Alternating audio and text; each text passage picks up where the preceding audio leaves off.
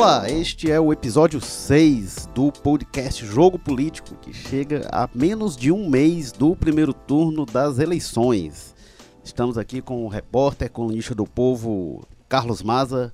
Olá, Maza, tudo bem? Pá, Érico, tudo ótimo.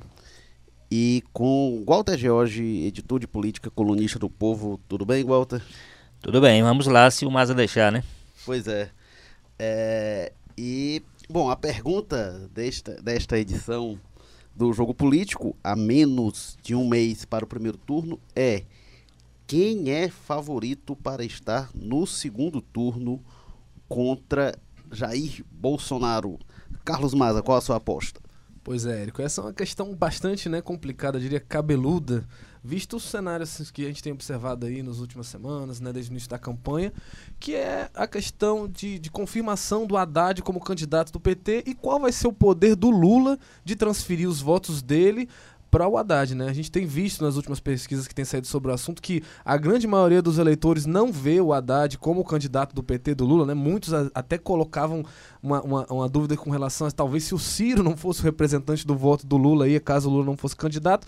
E eu acho que essa hoje é a principal questionamento, a principal pergunta com relação ao que vai definir esse primeiro turno, principalmente, é qual vai ser o poder de transferência desses votos, né, que vai ter. Porque o cenário que a gente vem, vem tendo colocado ultimamente, que é o do Ciro Gomes ali disputando perto com a Marina Silva o Geraldo Alckmin, me parece ser é, pequeno diante da possibilidade do Lula, que a gente sabe que é o líder é, isolado nas pesquisas quando ele é colocado dentro, né? O TSE já negou a candidatura a ele, agora vai saber é, como é que o Haddad vai ser colocado, se vai conseguir se firmar como candidato do Lula. E dentro desse cenário que a gente vê, a possibilidade é que se eles conseguirem mesmo fazer emplacar o Haddad, dificilmente, né, a gente vai ter outro cenário que não o Bolsonaro o Haddad.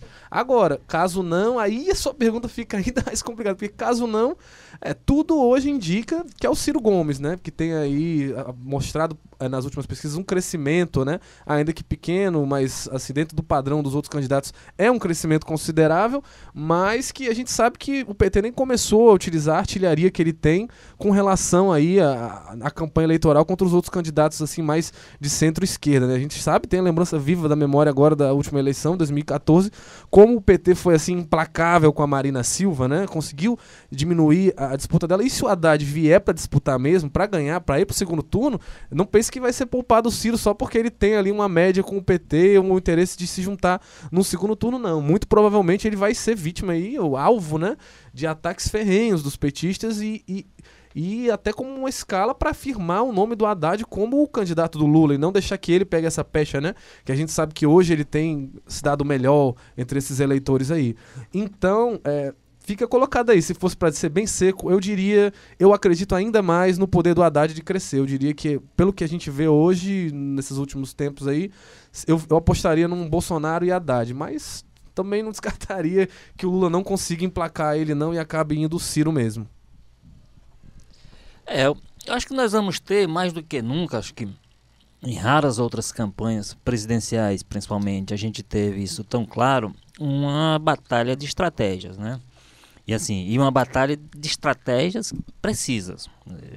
São estratégias que não vão. Nós temos uma campanha muito curta, menos de um mês até o dia da votação, então é, o PT encurtou mais esse tempo porque agora que toma uma decisão que lhe permite, por exemplo, participar efetivamente da campanha, né, do noticiário, do horário eleitoral, utilizando o horário eleitoral no Debates. seu potencial completo, participação em debate. Ele estava totalmente excluído de todo esse processo, ou pelo menos de uma parte dele. Quer dizer, ele, a ocupação que ele tinha do horário eleitoral, nesse primeiro momento, foi uma ocupação esquizofrênica e sob muita, muita é, pressão da justiça e tal. Então, e foi nesse espaço né, de hum. debates, Walter, debates sabatinos, onde o Ciro mais brilhou e mais cresceu. Que né? deixou o campo livre para o Ciro. Agora, é a questão que o Maza falou aí, eu acho que eu vou um pouco na linha dele, assim, do potencial que o Haddad de fato tem para crescer. As pesquisas têm apontado aí você um patamar, qualquer pesquisa que a gente analisar dessas últimas que tem saído, é que você tem acima de 20% dos eleitores, geral, dizendo que com certeza votam no candidato que o Lula indicar. Isso leva ele a um patamar realmente que quase que confirmaria uma presença no segundo turno, dado né, dada a fragmentação de candidaturas. Agora, é, esse jogo entre o Ciro e o Haddad vai ter que ser um jogo muito bem jogado. Né? Você, você tem ainda o Alckmin atirando para todo lado, vendo quem, de onde é que atrai voto, de onde é que tira voto para puxar para ele. Em algumas situações, tirando o voto do candidato que ele, que ele transforma em alvo, mas não necessariamente conquistando esse voto. Você tem a Marina desidratando, né? Uma coisa.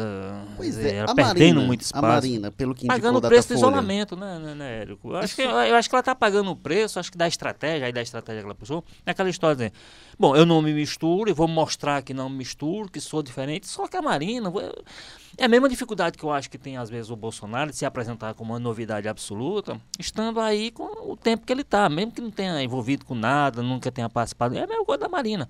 A Marina, queira ou não, a gente olha e vê aquela senadora dos anos começo dos anos 2000, aquela coisa toda, a ministra, a não sei o quê. Então é uma pessoa que estava aí na nossa. Então não dá para dizer, ó, eu, sou, eu sou diferente de tudo isso aí. Você é diferente, você estava envolvido com isso aí. Então o eleitor, eu acho, tem essa dificuldade de percepção como novidade. E isso e ela pagou quando ela chega totalmente é, isolada, como ela está nessa campanha, eu acho que isso agrava um pouco essa compreensão. Ela é carta fora do baralho? Eu acho que ela é uma carta com muita dificuldade de, de- de- ser reconsiderada. Com muita dificuldade em função disso, em função da estratégia que ela adotou. que foi, Eu vou me apresentar como novo, eu vou me apresentar como uma coisa que não tem nada a ver com o que está daí, com essa sujeira. Então ela não, por exemplo, ela não tem nenhuma, nenhum meu termo com relação, ela não, tem nenhum gesto qualquer com esse eleitorado petista, ou principalmente com o eleitorado lulista, ela não tem desde o começo nenhum gesto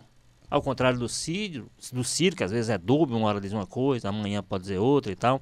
Então não, não clareia muito a visão. Ela é clara, ela não tem, ela tem sido implacável com o Lula desde o começo. Então o eleitor lulista, por exemplo, não tem aquele que realmente fica esperando o sinal do Lula para ir para algum lugar, não tem razão nenhuma e o Lula não dará esse sinal, possivelmente.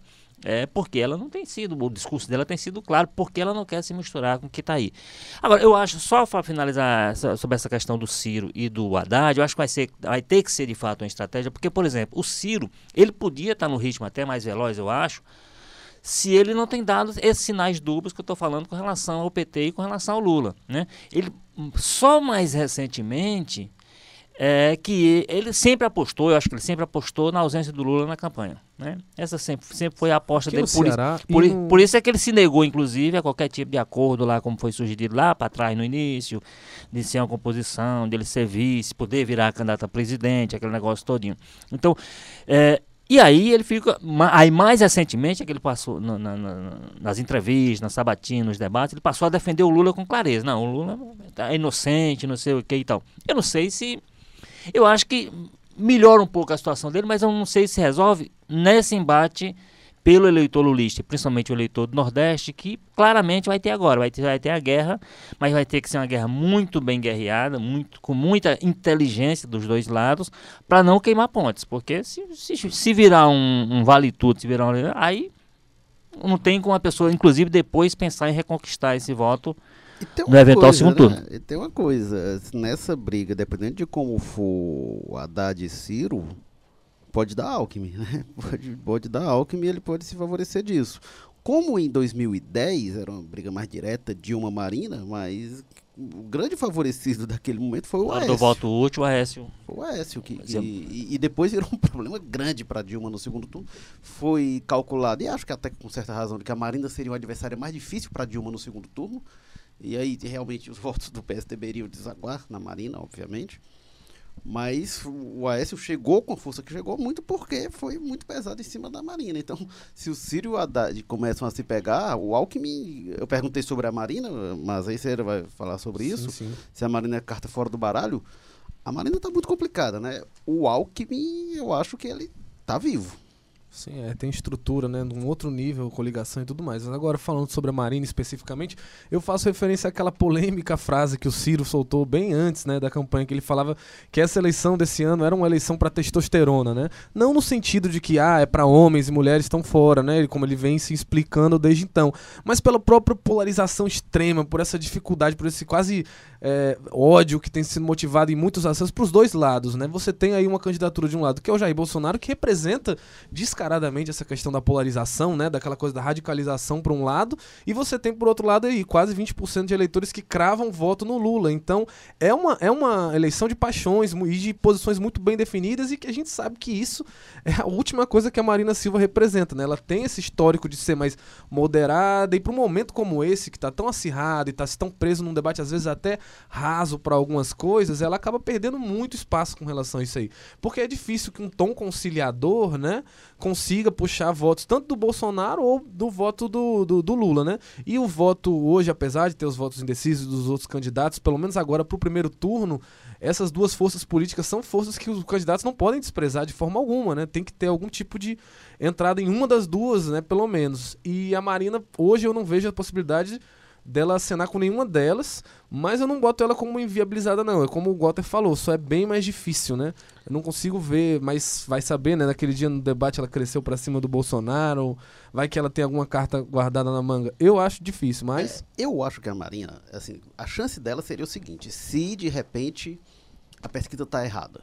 Isso pode acontecer, não seria a primeira vez, né? Gente, sobretudo os candidatos que não, não é quem está na ponta e tal, a gente vê, isso não é, não é raro. Agora, mesmo a pesquisa errada, ela vai fazer um prejuízo enorme para a Marina, né? Porque o voto útil, na próxima pesquisa, quem, quem gostava de votar na Marina diz, Ih, já vou buscar aqui outra opção. E isso é algo que eu acho que tende a acontecer. Então, mesmo que a pesquisa tenha errado, a pesquisa da Datafolha, ela causa um prejuízo para a Marina. E eu acho que é muito ruim para ela, porque ela tem muito pouco tempo. Né? Uma coisa como o Bolsonaro, só que o Bolsonaro está lá em cima. E ela, com o tempo que ela tem, com a falta de aliança, ela não falta instrumentos, faltam motivos, aí como você fala até, mas falta uma paixão, algo que possa é, impulsionar a candidatura da Marina para um, um, crescimento muito alto. Então, eu acho que a Marina, eu, eu, eu vejo realmente hoje entre Haddad, Ciro e Alckmin esse panorama. Ah, bom, esse é o podcast Jogo Político. Estamos aqui, eu, Érico Firmo, o Walter George e Carlos Maza conversando sobre quem é o favorito para enfrentar Jair Bolsonaro no segundo turno. Agora, essa pergunta, Walter, ela tem um pressuposto, que é de que Bolsonaro está no segundo turno. E, sobretudo, depois do episódio da facada, ele fora da campanha, né? É, é, a gente, bom, a, o Lula foi substituído, agora os dois candidatos que lideraram a pesquisa no primeiro cenário com o Lula, era o Lula que estava preso, e aí, sem o Lula, Jair Bolsonaro preso a uma cama de hospital, ambos sem poder fazer campanha. Mas, que eleição, viu? Pois é. Bolsonaro está no segundo turno? Eu acho que é difícil a gente imaginar o segundo turno sem o Bolsonaro. O voto dele é muito consolidado, né? É, é um patamar alto, como você disse, né? Mesmo que se considere que ele chegou, como alguns dizem, que ele bateu no teto, mas é um teto bem alto. Então, num cenário como esse, que mesmo que a, a Marina caia, mesmo que o, o Alckmin não consiga, mas tudo. E a, entre três candidaturas, você tem um cenário muito fragmentado para que alguém consiga essa metade mais um que se exige para um, resol, um, resolver no segundo turno, no, no primeiro turno. Então eu acho que o Bolsonaro a gente pode dar como, como uma presença, como você disse, assim, evidentemente a gente projeta as coisas a partir de pesquisa, e pesquisa não é eleição, pesquisa é aquele retrato, né, aquela situação que vai se colhendo sobre intenções e tal, etc. Mas o que está projetado hoje indica uma dificuldade muito grande de você imaginar é, o Bolsonaro com o nível de consolidação, quer dizer, é um dos, é um, é um dos índices mais altos de voto consolidado mesmo, voto que é né, você vê isso na rua, você vê uma campanha de rua muito forte do Bolsonaro, mesmo sem ele, né? É, você vê uma mobilização que indica isso. Então, então eu acho que ele é de fato um, uma, uma presença muito, muito provavelmente certa é, no segundo turno. Agora, essa, essa exposição ou essa, esse recolhimento dele tem algumas, tem algumas coisas interessantes nela, porque, por exemplo, há quem acha que, ao contrário do Lula, por exemplo, ele quanto mais é, a exposição acaba fazendo um pouco de mal a ele. Por exemplo, eu acho que ele acabou. Eu não sei se, fre, se, se pode dizer frear, mas eu acho que ele, ele, ele dificultou um pouco a vitimização, por exemplo, se, o que é que se imaginou quando vinha com relação ao, ao atentado lá? Disse, olha, é o seguinte, ele vai humanizar de alguma forma o, o Bolsonaro. Então, algumas pessoas que até tinham certa dificuldade nesse momento, vão, até pelo drama humano que ele está vivendo, é, vai baixar um pouco, pelo menos, a resistência a ele. E, por exemplo, as primeiras pesquisas que apareceram não indicaram isso, indicaram uma rejeição. Ou ou igual ou maior do que de antes da facada. É, os gestos dele. O gesto que ele deu dentro do hospital, assim, aquele gesto lá, foi fatal. Para quem imaginava humanizar minimamente a pessoa, não, ele continua, mesmo no leito do hospital, continua aquela mesma pessoa que não dá para você é, ter complacência em relação ao que ele pensa. Né? Então eu acho que ele, no caso dele, não vai ser, não vai ser um dificultador maior essa história dele, evidentemente vai ser porque ele está vendo um drama que um drama grande, quer dizer, não foi uma brincadeira que houve com ele, né? Foi uma facada real e que quase custou a vida dele. Isso aí os médicos dizem não, há, não há motivo para a gente não, não imaginar que tenha sido de fato. Quer dizer, ele andou, foi um fato muito grave. E isso indica que ele está sofrendo, ele não pode estar tá tirando nenhum. Agora, é, o prejuízo real, acho que prejuízo real à campanha dele talvez não tenha tido. A estratégia, a estratégia, né?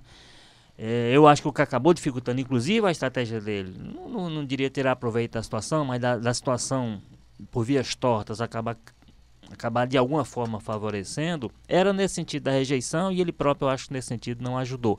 Mas mesmo assim, o nível de consolidação que há em relação a quem decidiu votar nele é muito alto e eu acho que tirá-lo do segundo turno é uma tarefa quase que impossível aos adversários hoje. Qual, qual é o impacto, Maza, para a campanha do, do atentado, do, do ataque à faca contra o Bolsonaro? Como é que muda o cenário da eleição? É, nessa questão do impacto mesmo direto e pelo que a gente tem observado com os levantamentos que foram feitos depois, assim, a única questão que dá para tirar, talvez, pelo menos da minha, do meu ponto de vista, é que o voto dele, se já era consolidado, tende a se consolidar ainda mais, né? Quem estava votando no Bolsonaro agora dificilmente vai mudar de candidato, até porque tá vendo ali, já às vezes era um voto assim que não era nem de coração, mas era aquela coisa, não, eu acho que, eu, que tem que ser por esse caminho. Aí quando vê que o, aquela pessoa que já tem uma preferência foi vítima de um atentado, aí que ela vai achar mesmo que, putz, eu preciso, né?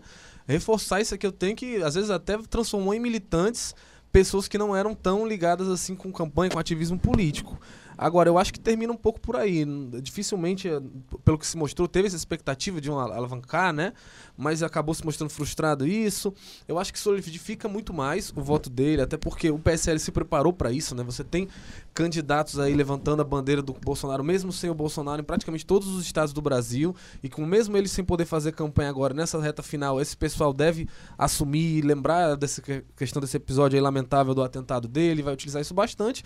Então, como a gente tem dito aqui, né? Infelizmente até a gente acabou todos concordando um pouco, assim, é muito difícil tirar já era muito difícil tirar o Bolsonaro do primeiro turno, pelo que já se indicava uh, os levantamentos. Agora, depois de um episódio como esse, que tende a fazer o eleitor ficar ainda mais eleitor dele, agora sim que eu já vejo praticamente como impossível. Todas as outras op opções que foram levantadas aqui, da Marina conseguir, eu acho mais provável do que o Bolsonaro sair do primeiro turno, né? Agora, tudo isso dentro de um pressuposto de que as eleições vão acontecer dentro de um patamar de institucionalidade mínimo, né? Porque do jeito que o Brasil tá. Peraí, só pra entender, você acha mais mais fácil a Marina ir para o segundo turno do, do que, que o... Bolsonaro não ir. É, exatamente. É, é, eu acho que qualquer um dos cenários levantados, o Haddad pegar mesmo o voto do Lula estourar, até isso é mais provável é mais do que o Agora... Bolsonaro simplesmente cair para baixo de 15%, abaixo de 13% e sair fora. Agora, o Alckmin acredita, desde o início, a estratégia do Alckmin é mirar os votos do Bolsonaro, é tirar voto do Bolsonaro. E ele segue com essa estratégia, ele ainda acredita nisso. Não sei se por não ter outra coisa que acreditar, não sei se porque não ter outra alternativa. É, o Alckmin, eu acho que ele foi um dos mais prejudicados pelo episódio, porque ele estava num, num, num, esforço de desconstrução, porque ele precisa de fato, ele é um dos que para crescer precisa tirar voto do Bolsonaro, que é e arrancar esses votos do Bolsonaro comunista está muito difícil. A gente está falando de dois né? campos, né? Ali é. uma disputa Ciro, Haddad, Marina, é, exatamente. É o mas que... uma na centro-esquerda e, e outra, é, a, é a tese do é. Ciro Gomes. É. O que o Ciro Gomes tem dito até então é isso, né? Que ele diz: o Alckmin disputa com o Bolsonaro, eu disputo com o PT, praticamente já descartando a Marina, né? Que eles dizem: ah, a Marina é meio inexpressiva, né? Ele, ele e o Cid têm batido nessa tecla desde o início da campanha eleitoral e está se mostrando meio pois que é, mas, indo por aí. Mas, mas, você vê que tem ali no campo, vamos dizer, nesse campo campo aí que o, que o Alckmin está tá focando. É, mas você tem ali as candidaturas do Meirelles, do, do Amoedo, do, do Álvaro Dias. Que você vai buscar aí o quê? Talvez, se juntando tudo, não sei como é, mais uns 10 pontos. Né? Acho que o brasileiro está muito pragmático, né? Ele quer quem tem alguma chance de. Pois é, então, então de repente, logo. se o Alckmin se, vi, se viabilizar para isso aí, ele tem condição de conquistar nesse campo aí também um número interessante para. A gente está dizendo, pela fragmentação, você, a partir de 20%, você está na briga para ir para o segundo turno, né? E o Alckmin está aí metade disso, um pouco abaixo e tal, buscando. Então ele, ele, ele, tem, ele tem que focar, ele tem que buscar de fato esse, esse eleitor do Bolsonaro. Agora, é uma estratégia complicada que complicou mais a vida dele quando ele teve que interromper aquela desconstrução forte que ele estava fazendo. Eram vídeos repetidos mostrando, recuperando imagens do, do, do Bolsonaro. Agora, é, que atinge o Bolsonaro, principalmente a, a, primeira fase, as primeiras campanhas do, do PSTB, de discussão com relação ao Bolsonaro, que ele chegou a pedir para ser retirado do ar e tal, na TV, é, que vai num eleitorado que o Bolsonaro, realmente o Bolsonaro tem grande dificuldade, que é o eleitorado feminino. Quer dizer, é um, esse, é um campo que ele não está conseguindo. E assim, e nós estamos falando de mais da metade do eleitorado, né? Não estamos falando de de um nicho ali, um grupo que você pode abrir mão dele. Se você não conseguir avançar no eleitorado feminino, você se inviabiliza, porque é, é muita gente que a gente está falando. Então, eu acho que o Bolsonaro, o, o, o, Alckmin, eu também concordo com você, ele não, é, não pode, ao contrário da Marina, eu acho que a situação dele é melhor do que o da Marina, em função da estrutura que ele montou, né? da estrutura, mesmo que seja na, na linha tradicional, com os partidos tradicionais, com lideranças tradicionais e tal, mas ele tem uma estrutura para tocar a campanha. Agora, ele, eu, eu acho que tem uma dificuldade inicial que é o próprio Alckmin, né? O Alckmin é um candidato. Tá se mostrando pesado, pois é, né? Pois é, é um candidato que já começa com isso. Então. Então tem que ser uma estratégia muito bem montada, muito bem pensada e muito bem executada para dar para dar os resultados que garantam ele porque ele tem essa você tirar hoje. Ele, como ele está dizendo, ele para ir para o segundo turno hoje, ele tem que pensar mais em tirar o Bolsonaro do que em tirar o Ciro ou o Haddad. Aí você tirar um com, com o nível de consolidação que tem hoje, é Depois realmente uma tarefa. Então... Pois é, é uma tarefa bastante árdua.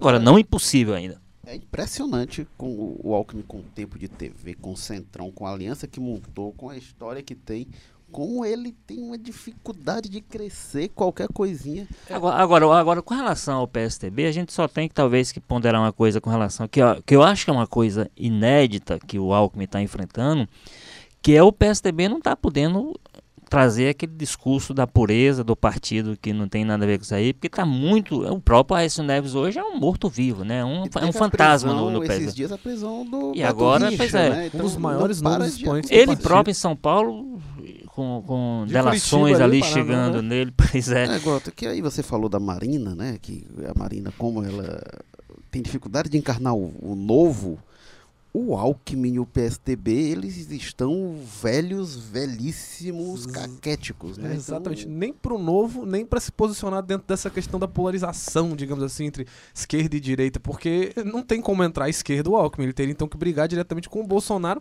que está se mostrando o voto mais consolidado dessa eleição junto com o Lula. O PSDB, nos últimos, nos últimos mais de 20 anos, né? 24 anos aí, ele foi, ele personificou o antipetismo, né? Mas eu acho que ele sai dessa crise pior do que o PT, porque o PT, pelo menos para sua militância, é, é, resguardou o discurso de que a Dilma foi alvo de golpe, é. que o Lula é alvo de perseguição.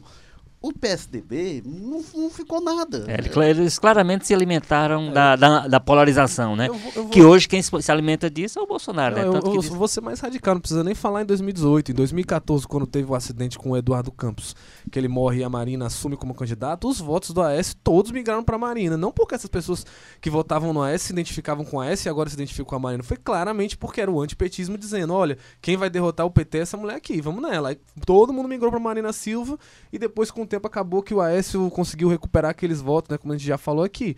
Mas aquilo ali já mostrava, o PSDB já estava sem nenhuma base ideológica naquilo ali. Porque aquele fenômeno de migração não foi outra coisa, foi o antipetismo dizendo, olha, quem tem mais chance de ganhar não é o Aécio Acabou que depois o Aécio conseguiu trazer de volta esse sentimento, mas não foi por uma questão ideológica. Ninguém voltou a votar nele porque achava que ele, como ligação política, o PSDB traria uma proposta melhor, mais íntegra, mais novidade para o país. Mas é, mas- Isso mas- se reflete agora muito. É, mas o, o que eu acho que muda em relação a 2014 é o seguinte. O Eric tem razão, assim, o, o PSDB virou um partido velho e tal, etc. Mas até 2014, ele tinha o seguinte, ele tinha, ele tinha, vamos dizer assim, uma, uma- ele tinha um nada consta a favor dele. Não Ele, ele- ele de pau, né? ele dizia aquilo e de fato você não tinha. Você tinha denúncias, mas denúncias naquela nível muito inicial contra um e outro. Você tem hoje é gente presa. Você tem hoje o episódio Aécio, que foi terrível com o partido. Né? O Aécio, nós não estamos falando de. Alguém disse que o Aécio não. Tem gravações que foram postas na televisão. E né? a gente tem O Aécio pedindo dinheiro a uma pessoa que estava sendo investigada, falando de a gente mata quem não sei o quê. Então, assim, e são líderes importantes. Era, era o presidente do partido na Não, e época. Só né? complementando até o que você está dizendo, né? Que a- inclusive tem um candidato ao governo pelo PSDB aqui no Ceará, Janel Toff, que não faz o menor esforço para defender esse pessoal. Diz que, diz que tem ligação com o Tassi, ponto, né? Ponto. assim, qualquer outro nome do partido, ele não, me inclua fora dessa. Né? Até o, até o pobre do, do, do Franco Montoro, que Deus o tenha, acabou. E a gente vê isso, né? as Candidaturas do, do PSDB pelo país tentando se desvincular desse. Inclusive o Anastasia, que cria, cria, cria mesmo do Aécio. Quer tirar o Aécio do programa, é, é. Chega pra lá, né? Dizendo, sai daqui. Paraná que vai ser interessante, né? Pois é, então, é, pois é, então essa, essa, essa, esse- esse- essa situação nova, pelo qual ele também é muito responsável, porque ele próprio está tá denunciado, está denunciado, está citado em denúncias e tal, é, lá em São Paulo, mas essa é uma situação nova que eu acho que pressiona muito o Alckmin nesse seu esforço de, né, de comprar, de brigar por um lado e tentar se viabilizar, principalmente nessa linha do eu, eu represento o contrário deles. Está se mostrando que não é tão contrário assim, porque no frigir dos ovos, né? É, me- a mesma Lava Jato, as mesmas investigações que apontavam durante algum momento muito fortemente em direção a um lado, começaram a se espalhar mais e chegaram nele. Então é um discurso difícil. É um- eu, eu repito, eu acho que é, é- é- talvez seja o candidato que mais exige uma estratégia quase que perfeita nesse menos de um mês que resta para poder viabilizar a sua candidatura é a do, é do Geraldo Alckmin pelo PSDB. Talvez até tenha sido um pouco de sorte do PT que eh, esses escândalos tenham atingido ele tão cedo, né? Muito antes do PSDB. Que se criticou tanto, ah, só pune petista, só pune petista, mas nesse meio tempo aí o, o PT conseguiu ir criando, recriando uma base ideológica, né? É, foi, Buscar os decepcionados. Aí agora, no meio da eleição, começa a estourar coisas com o PSDB, Pois né? é, que, é, que é outra coisa que a gente tem falado, e talvez esse, esse gere um podcast exclusivo sobre ele, que é essa história de como essa. como tudo o que aconteceu mais recentemente, inclusive o impeachment da Dilma, como acabaram por via torta fortalecendo o PT para essa briga eleitoral de 2018, né? Acaba sendo um instrumento de quase que.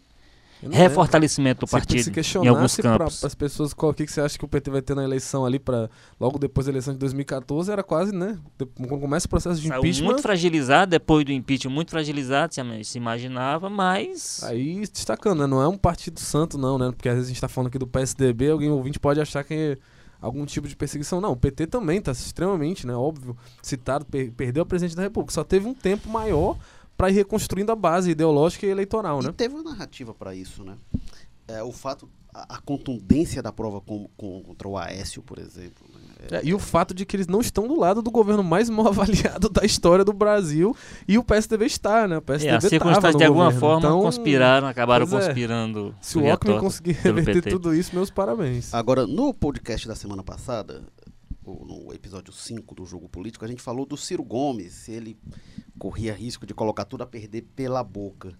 E aí, no blog de política, onde você acompanha todos os podcasts, a gente teve alguns comentários do Roberto Feitosa dizendo: Ciro Gomes, pelo conhecimento e capacidade de administrar e, consequentemente, pela bagagem adquirida como ministro, deputado, advogado, professor, é, é, seria ou será, sem dúvida, a voz em favor dos menos favorecidos e o mais capaz entre os candidatos para administrar essa grande nação. Se controlar o lado emocional e as bravatas, subirá mais e mais nas pesquisas.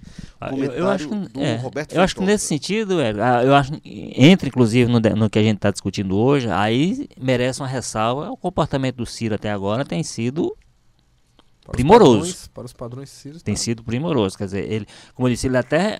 Algum erro estratégico que ele cometeu antes, que era o discurso que ele tinha em direção a esse eleitor lulista, ele já deu uma consertada e hoje já tem uma postura. E tudo isso tem feito com um nível de, de nós, né? serenidade, digamos E assim. entre- e se serenidade fosse problema, não, não teríamos líder isolado Jair Bolsonaro. É, né? É, ma- mas é ele apostou, mas ele diferente, apostou né? nisso, inclusive, no primeiro momento, para ter uma postura. Eu acho que ele, que ele, o- a- as tensões dessa campanha e tudo que ela tem determinado, ele tem respondido até agora muito bem. Muito Aí bem. a gente tem um comentário também do Mário Ângelo Sá Freitas. Linguarudo e desaforado, o Ciro, segundo ele. O povo não gosta de gente assim, nunca foi cearense. E aqui só mais um, que é o do José Tavares. Cearense de Pindamonhangaba. rapaz. É. José Tavares de Almeida. O releitor tem, que tem alguma noção do que seja viver numa sociedade plural, multifacetada, repleta de injustiças, não considera respostas e comentários de Ciro como ofensas gratuitas aos seus interlocutores. Enfim, aqui são algumas visões. Agora tem essa coisa de. é, você coloca, Walter, é, é, em, em relação ao- à presença do Bolsonaro, que foi a aposta do Ciro de polarizar. Acho que numa eleição com o Bolsonaro, no eventual segundo turno com o Bolsonaro, o Ciro tem chance de passar como ele sendo o ajuizado e o, O sereno, ah, equilibrado, sem né? dúvida. Sem dúvida. Eu, eu acho que a- ele, ele até chegou a dizer coisas nesse sentido. O eleitor em 2018, ele está pedindo o que se falou, e, e- e tem análises, inclusive sociológicas, sobre isso. dizendo, O eleitor está querendo a verdade. Né? Então, se você, se você consegue passar a verdade, mesmo dizendo absurdos, você atende melhor o, o, o, eleitor, ou parte do eleitorado, uma parte dos eleitores, do que se você estiver dizendo as coisas mais lindas do mundo, mas não estiver passando verdade, passando Estilo mentira. Marina, né? É, Marina. exatamente. A Marina é aquela que diz as coisas que você muitas vezes quer ouvir, mas você não sente firmeza. Essa história que o Ciro disse do, do, como é, do Do Bolsonaro. testosterona, né? Sim, É, é- é uma parte do discurso que ele vai, que ele já está começando, inclusive, a, a exercitar agora, para mostrar como não é, não, é, não é uma tese machista que ele defende. Ele já está começando a defender com relação à diferença entre ele e o Haddad. Que o Haddad seria aquela pessoa um pouco mais. hum, Uhum.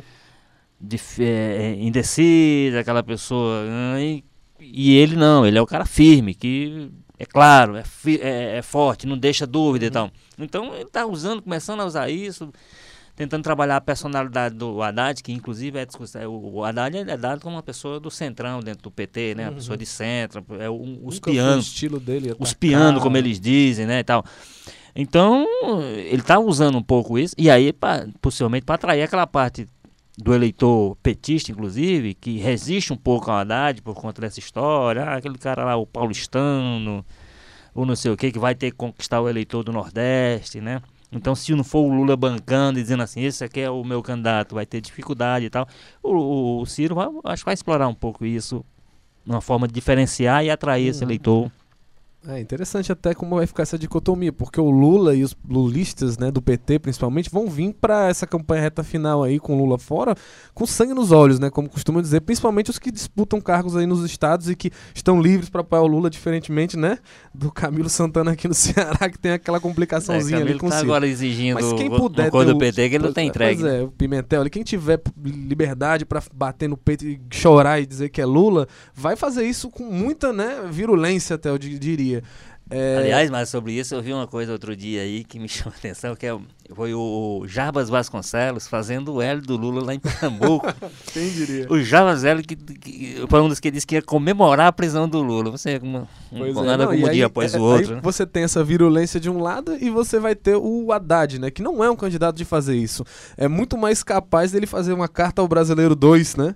Lembrando que o Lula, na eleição lá, 2002, né? Um pouco antes da, do- da eleição, ele tinha todos aqueles rumores de que ele ia radicalizar o país, de que ele ia fazer e desfazer. e- Agora, E ele só- foi fazer. E eu acho que o, o Haddad faria uma coisa parecida, sabia? Eu não duvido nada, caso ele tivesse no segundo turno e fortalecido, ele ia chegar um pouco antes da eleição dizendo: Meu povo, eu não vou derrubar tudo do Temer, não. Podem ficar calmos, eu não vou tacar Mas fogo no Haddad, ele é em país. si Porque é o estilo como um dele. fiador do- da questão petista. Para setores, inclusive, do empresariado e do, do mercado, ele é dado como ele próprio um pessoas que inclusive tiveram convivência com ele quando prefeito de São Paulo, ele próprio é dado como não, é uma prova de que não vai para radicalização, não vai por tudo Pois ou é. nada, não vai para não sei o quê. Mas é a- o próprio Haddad. fala do Lula, que é derrubar todas as reformas. Será que o Haddad chegaria na campanha falando isso? Vou derrubar? Eu acho muito fora do estilo dele, muito fora. Agora, é, mas você falou da eleição de 2002, e aí quando a gente falou na semana passada, inclusive, se o Ciro ia botar tudo a perder pela boca, a gente lembra, obviamente, do caso de 2002, das declarações desastradas do Ciro. E ali, igual, o Ciro, em dado momento, ele parecia que ele ia ganhar a eleição, ou pelo menos estava bem encaminhado para o segundo turno. O Serra, em dado momento, estava lá Uma atrás onda também, muito forte, é. onda Ciro. Parecia que ia ser Lula e Ciro e o, e o Serra estava lá atrás, né? É, essa perspectiva que o Ciro tem agora, ela é similar à de 2002? Porque pelas simulações, se ele vai para o segundo turno, eh, ele, pelas simulações, simulação é simulação, né? Se pesquisa é pesquisa, simulação dentro de uma pesquisa é mais distante ainda. Mas as simulações apontam que ele ganharia. Como a Marina também ganharia, o Haddad ficaria ali com o Bolsonaro bem apertado. O Alckmin também ganharia. Ah, essa chance é melhor? O, o quadro já está melhor do que o Ciro, para o Ciro do que o de 2002? Eu acho que não.